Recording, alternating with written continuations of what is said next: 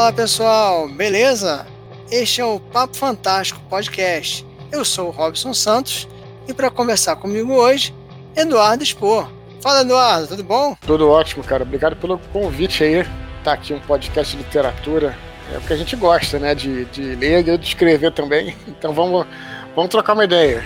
É verdade, cara. Bom, é, eu sempre inicio o programa, Eduardo, pedindo para que o convidado se apresente, né? Sim. Então, para manter a tradição, quem é Eduardo Spor? Beleza, cara. Olha, no meio literário, eu vou dizer assim, é, pessoalmente eu sempre me classifico como, como um nerd, né? Eu gosto de falar isso. Mas já que estamos num programa de literatura, assim, é, minha trajetória literária, eu sou sou escritor aqui, jornalista, escritor, né?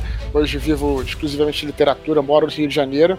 É, o primeiro livro que eu lancei foi Batalha do Apocalipse, eu lancei de forma independente em 2007 pela, pela, pela Nerd Store, a loja de Jovem Nerd. Depois a Batalha do Apocalipse foi para a editora Verus, que é um selo da editora Record. Depois eu lancei mais três romances, né, que é o Filhos do Éden, Herdeiro de Atlântida, Filhos do Éden, Anjos da Morte e Paraíso Perdido. Ainda lancei um livro de, de meio de comédia, que foi o Protocolo Blue Hand de Alienígenas em 2000, 2011 ou 2012, não lembro mais. E também é um livro de, do um manual do universo expandido Filhos do Éden e da Batalha do Apocalipse que formam a tetralogia angélica. Então essas são, são as minhas obras já publicadas aí. E é isso, cara. Sou um escritor aqui, aqui do Rio e em breve mais um, mais um romance aí no mercado.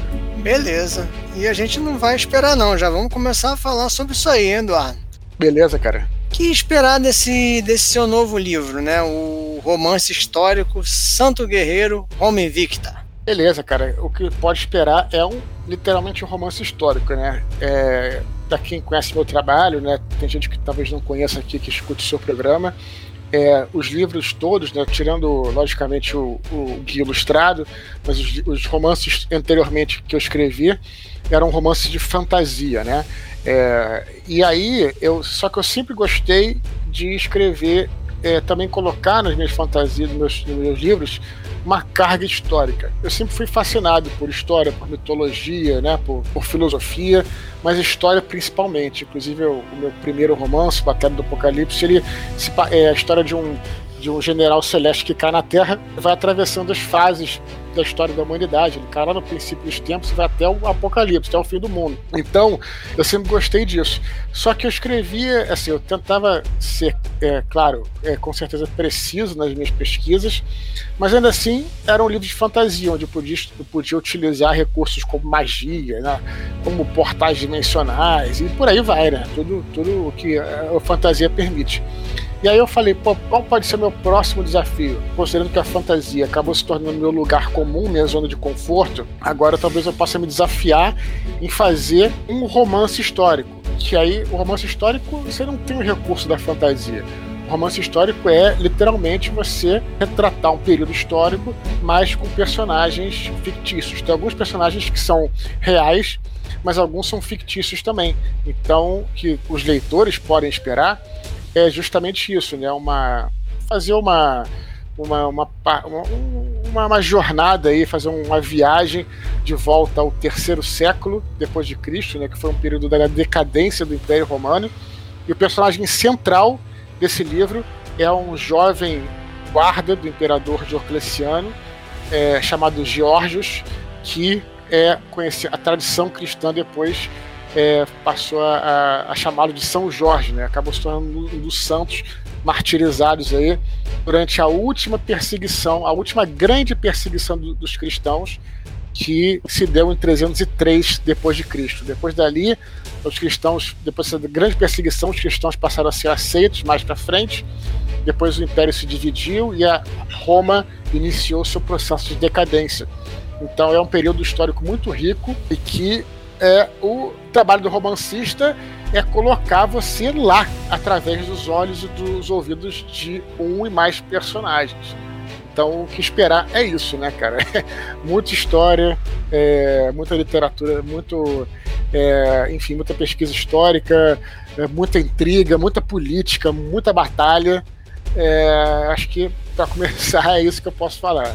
Me diz uma coisa, Eduardo, você não teve receio aí de deixar a literatura fantástica para escrever alguma coisa mais realista?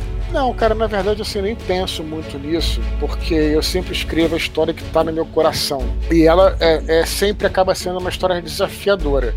É, eu, eu não gosto muito de ficar no meu lugar comum, eu sou movido pessoalmente, como escritor, por desafios, né? Então, ok, eu escrevi quatro livros no mesmo universo, mas se pegar, por exemplo, Batalha do Apocalipse que eu escrevi, e depois o Herdeiros de Atlântida, que foi o próximo, né? Ele se passa no mesmo universo, mas tem personagens totalmente diferentes, né? Uma história muito diferente, né? Com uma outra pegada. É, e aí eu fui me desafiando. O próximo livro, que foi o Anjo da Morte, também foi, foi, um livro muito diferente de tudo que eu tinha escrito antes, diferente do Batalha, diferente do Herdeiros. E aí eu fui, né? Pensei, o que, que eu posso fazer de diferente? Outro livro de fantasia? Talvez, mas que, que é mais difícil? Difícil para mim, né? Uhum. É, era mudar o gênero, assim, né? Por assim. A gente, né, vou dizer assim, enquanto. Claro que enquanto. É, tanto que enquanto leitor como como escritor, você não se preocupa muito com o gênero, né? Você quer escrever história que. Mas existe essa classificação, né? Então, é, eu nunca parei para pensar assim, se é um medo e tal. É, eu simplesmente, cara, fui escrever a história que eu queria escrever é, muita gente, muitas vezes assim, você realmente causa uma quebra de expectativa. De repente, um leitor ele pode estar tá esperando que você escreva de novo sobre fantasia, ou como aconteceu antes, né? Quando eu acabei de escrever o Batalha, as pessoas achavam que eu escrevi um Batalha 2, uma continuação. Só que não era aquilo que eu queria escrever, então não tinha como, sabe, como fazer diferente. Dessa, da mesma forma agora, né? Uhum. Entendi. É, tô, eu estou falando até por conta mesmo do da expectativa, né, do, do seu leitor mesmo, né? E, e como é que você tem visto aí, como é que eles têm é, aceitado aí, discutido aí esse, essa sua nova jornada, digamos assim? Cara, eu não sei o que, as pessoas falam entre elas, mas assim, eu acho que a galera tá aceitando bem, tá empolgada.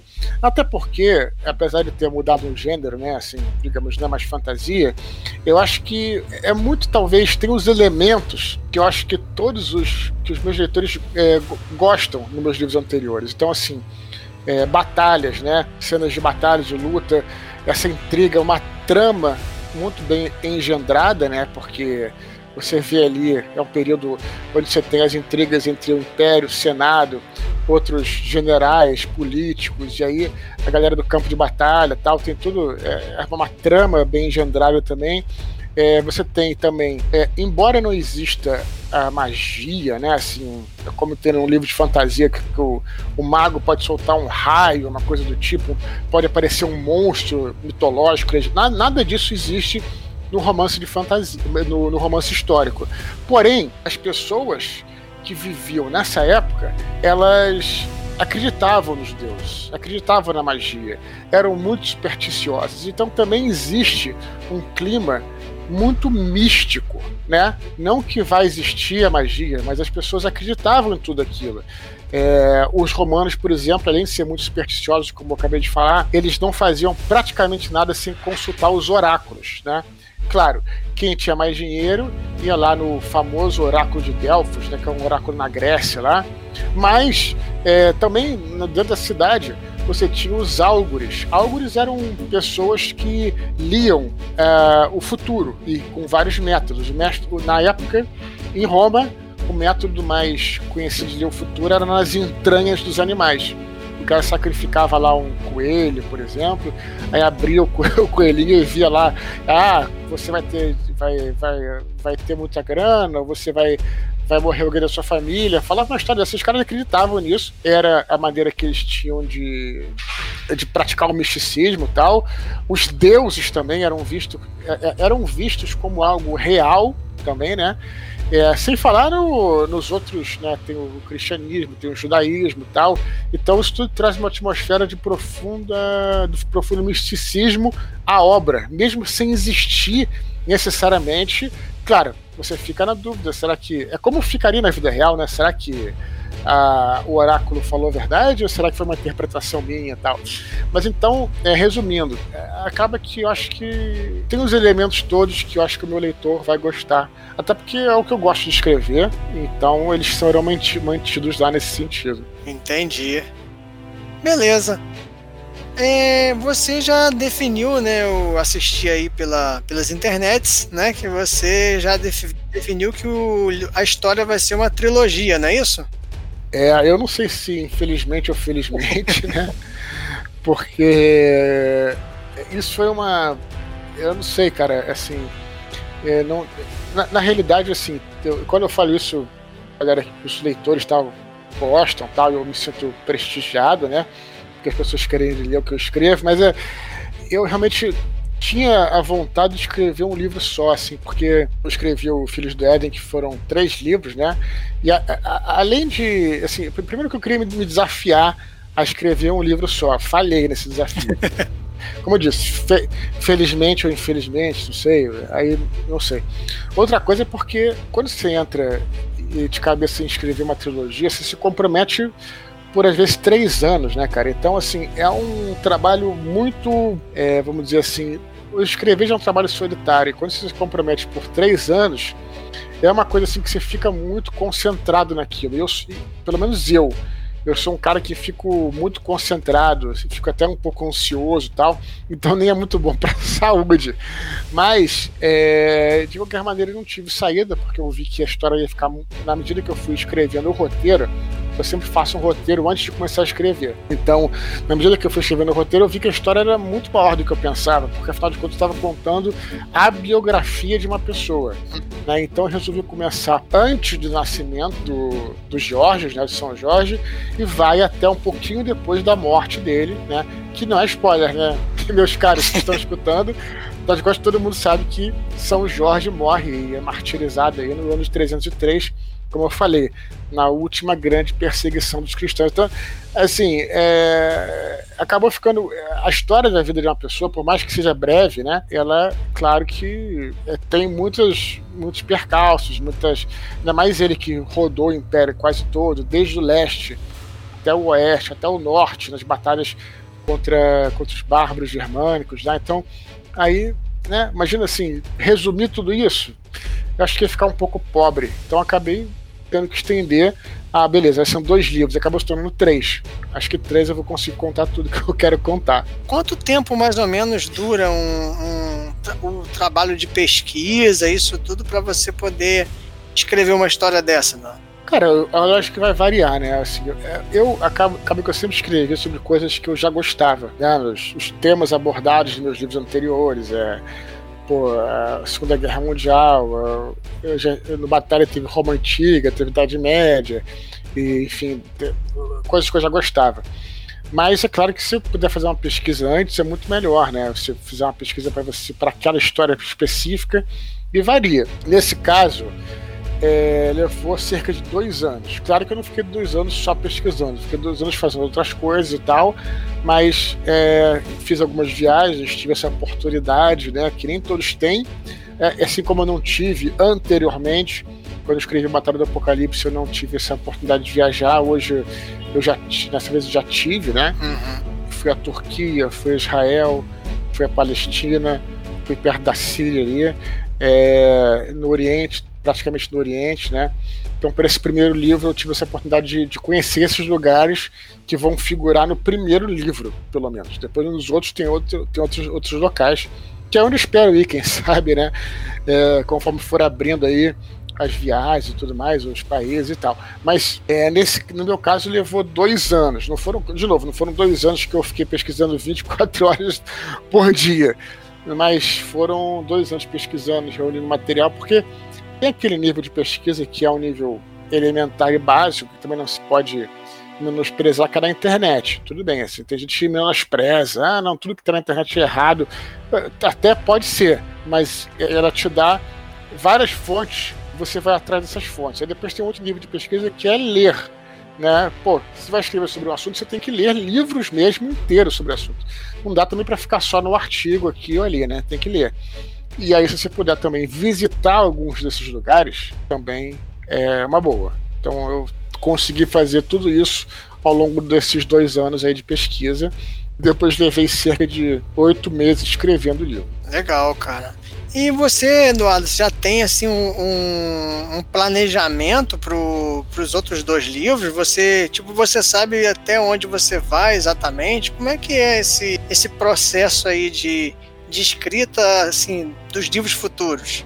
É, eu já tenho é, a, o roteiro, né? Então, assim, quando eu, eu já sei tudo que vai acontecer, na verdade, é o final, é, todo mundo sabe, porque é uma, uma história, assim, histórico não, mas assim, se sabe qual é o final do personagem, e mas é o que acontece no meio que é questão. Então eu faço um planejamento, faço um roteiro, né, onde eu escrevo de capítulo em capítulo o que, que vai acontecer, e aí depois eu escrevo. Aí o roteiro eu tenho de todos os livros, né?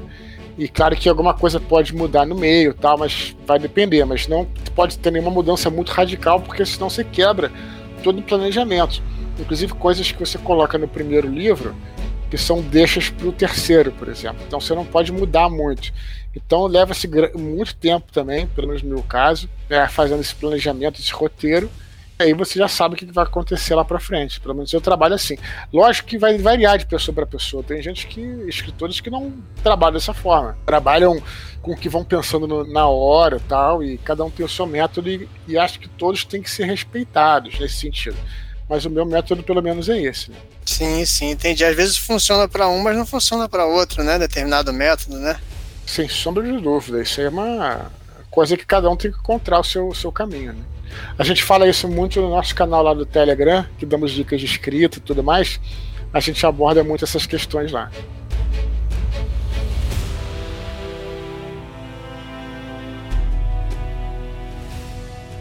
Eduardo, gostaria de saber como as influências do, dos quadrinhos, dos filmes e do RPG elas se manifestam na sua escrita. Acho que do, depende do caso, né? O que a gente cria, o que a gente pensa sempre é uma mistura, uma colagem, uma mistura de de tudo que você vê, tudo que você faz, tudo que você absorve, né? E, e aí, por isso que é importante, eu acho que é, quem falar, ah, de repente comecei a escrever agora e quero lançar um, um livro que vai ser o melhor livro do mundo e tal. É preciso antes, né? Claro, pode acontecer se o cara for um gênio, logicamente, né? Mas para pessoas normais, né, né? Como nós, assim, que somos normais, não somos nenhum gênio, somos profissionais, assim é preciso ser como em tudo, ter treino. E treinar e escrever muito e errar para poder acertar lá para lá pra frente. Pelo menos eu vejo assim.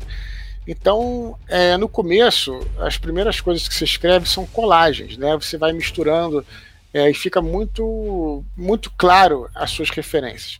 Depois, com tempo e com experiência, você vai conseguindo pegar aquelas, todas aquelas referências, aquelas tuas influências, e em vez de fazer meras colagens, você consegue é, dar um estilo, uma vida própria, né, um, uma, uma cara pessoal para aquilo que você faz, para aquilo que você escreve, para aquilo que você produz. Então comigo foi assim, eu você pegar os livros que eu escrevi na minha adolescência, lógico que não foram publicados e jamais serão, é, você vê ali, eu, eu, eu, olhando assim, né, pegando os cadernos, aqueles cadernos de espiral e tal, ah, eu vi umas coisas assim muito até bizarras, mas errei, né, para poder acertar um pouquinho mais para frente.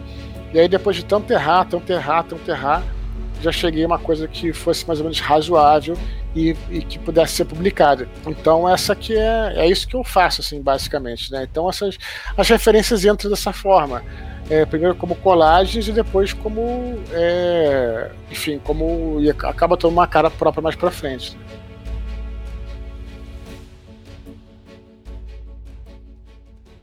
Hoje a gente tem visto aí muitos livros, cursos e oficinas de escrita. Sim, sim. Como é que você vê aí essa explosão de gente escrevendo e de gente ensinando a escrever? Cara, eu acho barato que que as pessoas escrevam, lógico, assim, porque é, como eu falei, assim, você quer publicar um livro, quer escrever um livro, você tem que escrever muito até chegar no nível razoável, né? A não ser que, de novo, que você seja um gênio, que você vai escrever a primeira coisa vai ser perfeita. Então, assim, quanto mais gente escrevendo, é claro, não tem a menor dúvida, escrevendo e lendo, né? Nós temos que aumentar nosso público leitor, que acho importante você movimentando o mercado literário, você é, movimenta, é, é melhora o mercado, abre espaço para novos autores. Então, a gente tem que escrever e ler também bastante, né? Comprar livros, apoiar, né? Apoiar não no sentido para dar uma forcinha pro cara, não, mas apoiar porque, pô, compre o livro, leia, sabe? Tipo, é, reserve um tempo para ler se é isso que você gosta, se está no meio literário e tal. É, quanto aos cursos, é, suponho que depende, né? De curso para curso, não dá para julgar. Vai ter uns cursos com pessoas, é, cursos bons e cursos ruins, como em todo ramo, né, cara? Mas eu acho barato isso, cara, esse movimento. Acho que o Brasil precisa de escritores cada vez mais profissionais, né? Eu acho uma coisa que existe em outros países. Eu acho que a gente tem uma ideia também de escritor, como aquele artista tresloucado e tal, que também pode existir. De novo, não estou aqui para falar mal de ninguém, nem para julgar ninguém mas é, você é, criar uma massa de escritores profissionais é algo que é, é muito bom, né? Por exemplo, tem o é, dando até nome aos bois aqui, nosso amigo Ricardo, Ricardo Herdi, que já esteve aqui no, no seu programa, ele, ele mora lá nos Estados Unidos e ele tem uma filha e lá é, a filha dele está mais agora já está um pouco mais velha, mas quando era um pouquinho mais nova, ele comprava umas bonecas para filha lá, e cada boneca era uma coleção. E cada boneca tinha vinha com um livrinho que que até assim não era livro era livro infantil, mas tinha texto e tal, né? É, é lógico que aquilo ali foi um escritor profissional que recebeu o, o briefing, né? Recebeu a, olha, vai fazer isso tal, tal. O cara foi lá escreveu o livrinho tal. E tudo bem, pode ser um livro, pode não ser o melhor livro do mundo, assim, mas pelo menos vai é, incentivar a criança a começar a ler. Isso só foi possível porque tinha escritores profissionais. Né? Aquele cara que escreve aquele livrinho da boneca não é um artista translocado, é um escritor profissional que recebeu uma, uma, uma incumbência, né? um, um job, foi lá e fez e aí foi bom para ele, que ele ganhou com isso, foi bom para a menina que estava interessada na boneca e, e leu aquele livrinho, e aí ela vai se interessar em ler outras coisas. Então, cara, quanto mais essa roda do mercado girar, é melhor para todo mundo. Ninguém sai perdendo. O leitor sai ganhando, a editora sai ganhando, o escritor sai ganhando. Então, quanto melhor, quanto mais melhor nesse sentido. Certo. E como é que você vê a publicação independente hoje e a ascensão do, do e-book? Todos os meios de leitura são válidos, né? É, assim, o, o primeira publicação independente, é, eu acho assim, quando você escreve um livro e quer publicar, quer ser lido, porque também tem isso o seguinte também, também existe escritor que não quer ser lido. Eu até fiz um áudio sobre isso no meu canal do Telegram, que é a escrita terapêutica. Assim, a gente também não pode falar, ah, pô, todo escritor tem que ser publicado, tem que dar cara a tapa tal. Claro, é, ele se vai criticar um, o outro, ele não pode ser hipócrita, ele, ele para criticar o outro, ele tem que mostrar seu trabalho e dar a cara a tapa. Mas tem escritores que só querem escrever de forma terapêutica e deixar lá na sua gaveta também tá tudo bem.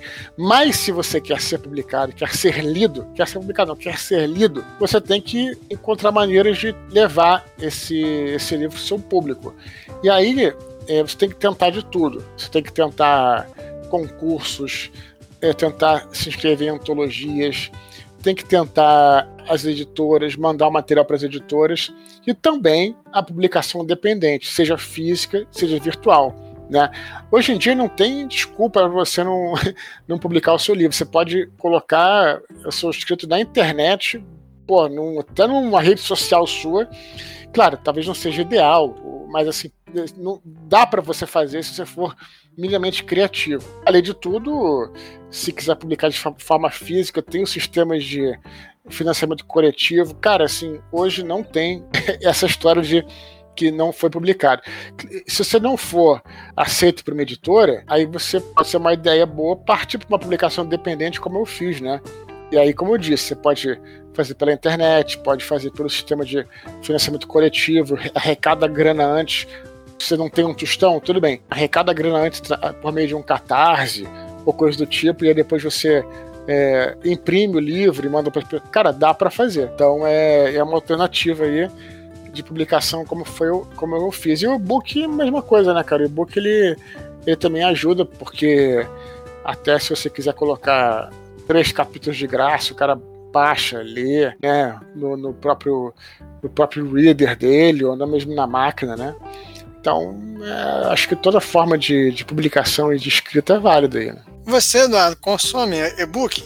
Não, cara, eu sou um cara que eu gosto de. Para mim, eu vejo os livros como, como ob, não só é, obras de arte, mas também objetos de arte, particularmente, tá? Uhum. Isso é uma coisa que eu sou dessa, dessa escola do Humberto Eco, que no final da vida, Humberto Eco ele até falou, olha, eu até tenho lido e-books, ele falava isso, né? Mas ele viu o livro como um objeto de veneração, assim, acho que essa visão nem é muito boa, para falar também, estou aqui criticando o que eu mesmo falei, porque também é, claro que o livro tem que ser um objeto também de uso comum, para que as pessoas também não fiquem com medo de ler o livro. Tem, tem gente, cara, que tem medo até de entrar em livraria.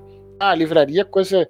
Isso, isso não é bom, né? A gente tem que tornar aquilo popular. Por outro lado, eu, é, quando eu acabo de, de ler um livro, aí falando como leitor, eu gosto de ter ele físico porque ele fica lá como um troféu. E toda vez que eu olho, eu falo, poxa, eu lembro desse livro quando eu li, o que, que eu senti quando eu li, sabe? Eu sempre gostei disso, eu sempre gostei até de estar entre livros. No colégio, o lugar que eu gostava mais de ficar na biblioteca, me sentia bem, cara. Mas aí é coisa de cada um, né? É, o conteúdo é o mesmo. Não, não, eu não vejo. Cara, eu acho mó bobeira esse negócio de, de guerra, o que, que é melhor, o que, que é. Assim, claro, você pode achar o que quiser, mas não existe um você tem a sua opinião, mas não existe uma. O que, que é melhor, pô, sabe? Tipo, isso é uma. A pessoa fica perdendo tempo com essas coisas, eu acho uma bobagem, né? Mas eu sou leitor de livros físicos, adoro. Cara, adoro entrar numa livraria, ou então entrar num site, comprar, chega o livro, sabe? Tipo, eu sou da, da gangue dos cheiradores de livro. o cheiro do livro, né, Eduardo? é imbatível, né, cara?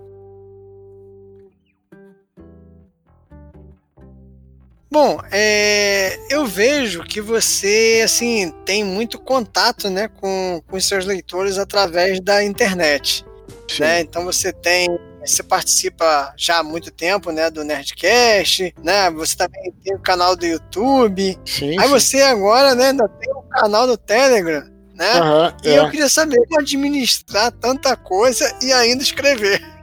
Uhum.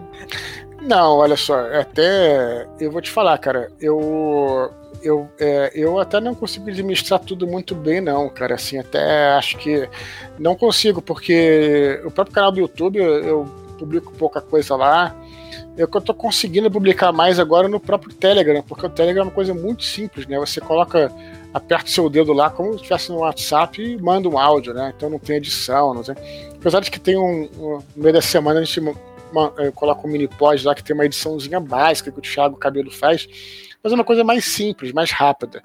É, mas assim, o principal para mim é a minha profissão é de escritor, então eu sou o principal. Então a prioridade que eu dou é total.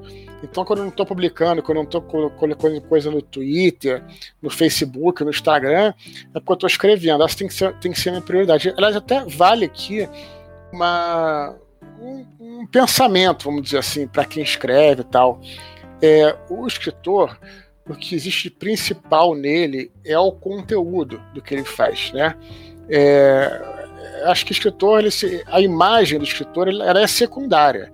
Né? Claro que você, poxa, é legal você conversar com as pessoas e trabalhar a sua, a sua imagem e tal, mas o principal é o conteúdo. Se você não tiver o conteúdo, não tiver um bom livro, cara, você não é um escritor, você é um, sei lá, um twitteiro, o que também não tem nada demais, não tem nada contra quem, quem, quem tem nada contra, mas isso aí é um meio, é mídias, mídias sociais, mídia, mídia vem de meio, um meio para você chegar ao teu leitor. Agora, o, o, o meio, através daquilo. Agora, você tem que ter uma mensagem, né? E a mensagem é o teu conteúdo, a sua obra. Então, eu sempre dou prioridade, porque eu estou escrevendo várias vezes, eu fico é, sem falar muito, sem publicar nada tal, mas ultimamente, pelo menos o canal do Telegram tem conseguido é, alimentar um pouquinho de coisa lá. Até porque se torna uma, uma diversão, né? Algo diferente para fazer.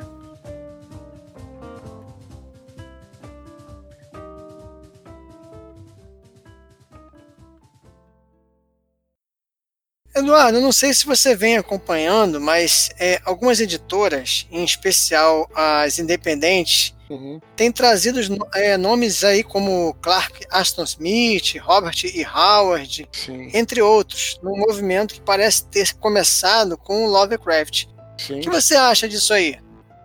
Cara, eu acho um barato né, resgatar esse, porque são, são autores que é, são autores, muitos deles são autores pulp, né? Que não são muito conhecidos assim pela, pela, pela, pelo grande público e tal. Mas é, existe o um interesse, né, de, de ler e tal. O próprio Lovecraft é um cara que é, as pessoas nem sabiam é, do interesse que se tinha por ele. Aliás, aliás muita coisa, né, que, que, se publica, que não se publicava antigamente porque se achava que não existia o público. Na verdade, existia o interesse, só que só que é, as editoras não publicavam, né? Antigamente, antigamente que eu digo assim, na década de 80, a coisa mais fantasia que, que tinha, por exemplo, era o Stephen King.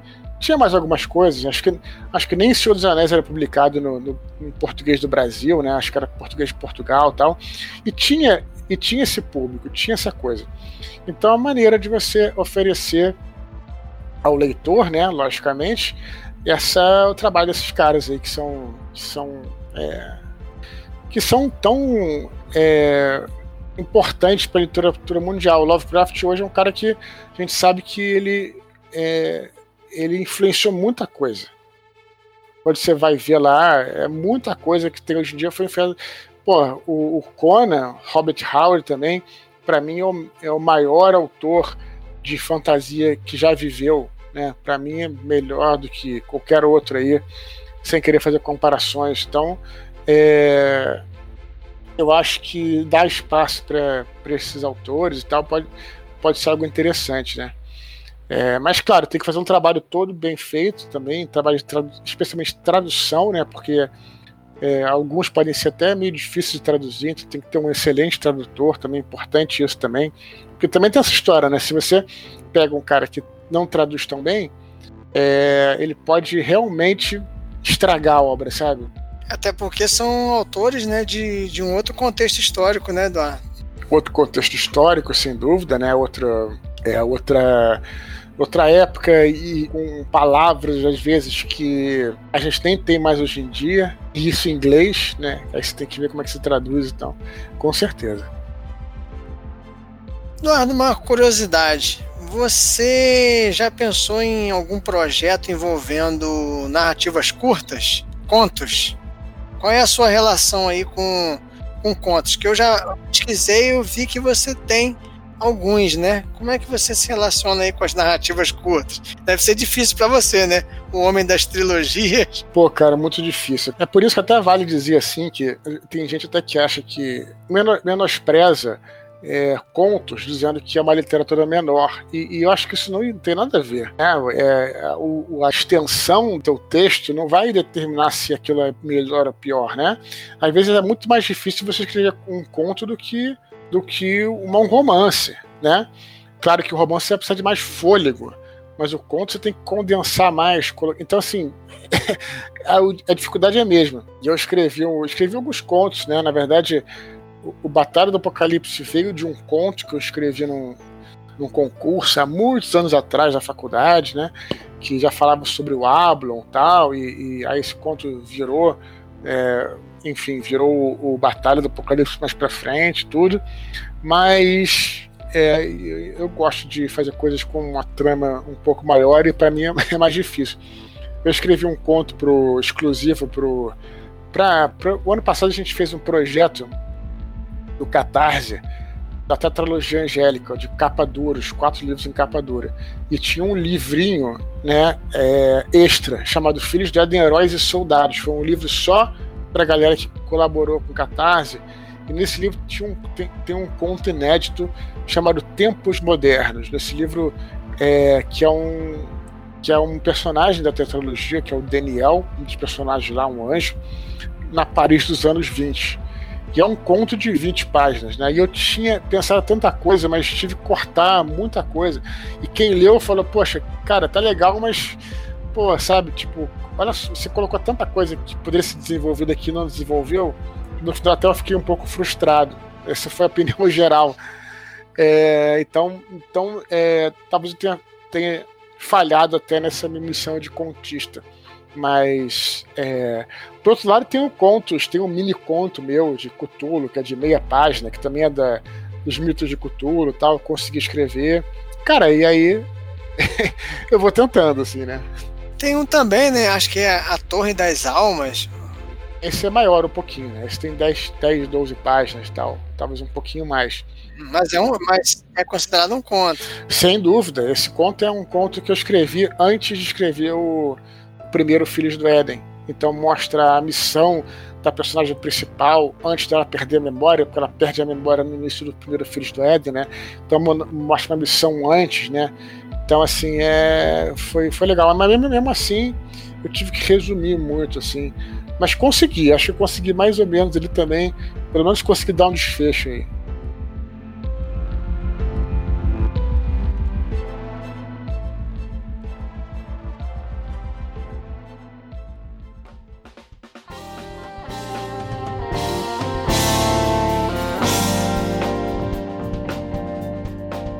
Eduardo, nosso programa está chegando no final, tá? Eu gostaria que você deixasse aí as suas considerações finais.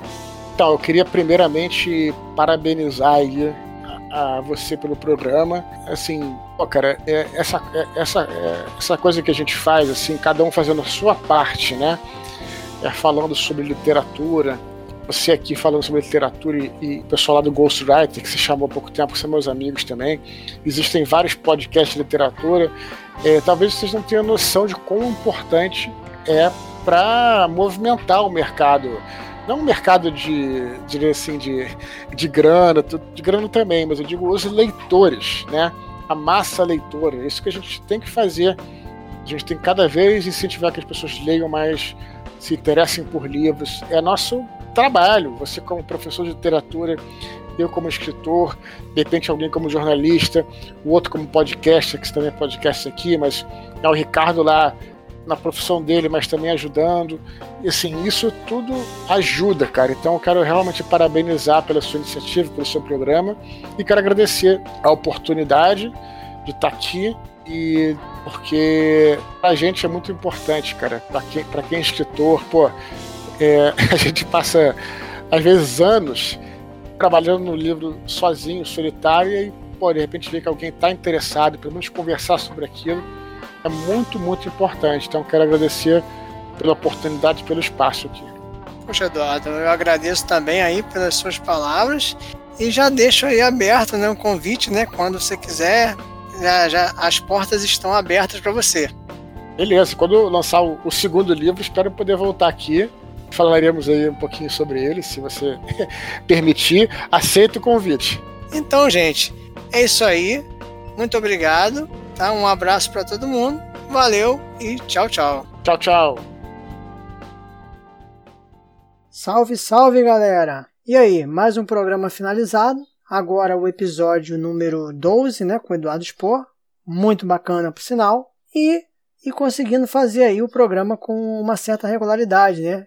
Que é a proposta do, do Papo Fantástico ser um programa quinzenal. Para poder acrescentar algumas informações aí ao programa, é, eu gostaria de dizer que no dia 8 do 10 começou a pré-venda do livro do Expor, Santo Guerreiro Roma Invicta, o primeiro de uma trilogia. O valor, galera, é de R$ 54,90. Só na pré-venda você vai ganhar os seguintes brindes: um pôster com a ilustração da capa, um pôster com o mapa do Império Romano e mais cinco cards colecionáveis com as legiões de Roma. Olha aí que legal. Além disso, galera, quem comprar o livro na pré-venda vai poder participar de uma palestra com o próprio Eduardo Spor. Lógico, né, gente? Uma, uma palestra online. A previsão do envio é dia 30 de novembro de 2020. Então, garanto o seu. Ainda em relação ao Eduardo Spor, é, eu gostaria de falar um pouquinho sobre o canal do Telegram do Eduardo. Tá? Lá você vai encontrar áudios solo né, do, do Eduardo e o Minipod, que ele faz junto com o Thiago Cabelo. Bom, no canal tem dicas de leitura, tem dicas de filmes, tem dicas de escrita também, né, pra galera aí que está começando, e a participação dos ouvintes, que enviam seus e-mails para lá e assim fomentam os assuntos do canal. Então é isso, recomendo o canal do Telegram do Eduardo Expor. E mudando de assunto, você pode acompanhar Papo Fantástico pelas redes sociais. O Papo Fantástico tem uma página no Facebook e um perfil no Instagram. Mas se você for um cara mais tradicional e também quiser entrar em contato através do e-mail, também pode. O e-mail do Papo Fantástico é papofantásticopodcast@gmail.com. Agora, um jabazinho meu rapidinho, é, está em pré-venda o volume 2 da antologia Planeta Fantástico, organizado pelo Duda Falcão. Nessa antologia, eu participo com um conto, breve relato sobre uma aparição na matriz. Ainda sobre esse assunto, uh, vale lembrar que no dia 31 de outubro, tá pessoal, anota aí, dia 31 de outubro, às 20 horas, pelo Instagram da editora Metamorfose, você vai ter a live de lançamento do livro Planeta Fantástico 2, tá? Com o editor da Metamorfose, que é o Marcelo Spalding, e também com o Duda Falcão, que é o organizador da coletânea Planeta Fantástico Volume 2. Para quem quiser adquirir o livro, ele está no valor de 45 reais, já com o frete incluído. E se você estiver ouvindo esse programa pelo Spotify ou por outro agregador qualquer, para ter acesso aos links que eu divulguei no programa, basta acessar o megafono.host barra podcast barra Papo Fantástico. Nesse link você encontra o post principal do Papo Fantástico, com todos os programas. Então basta entrar lá para ter acesso a todas as informações que eu estou falando por aqui. Então, por hoje é só, um grande abraço e até a próxima!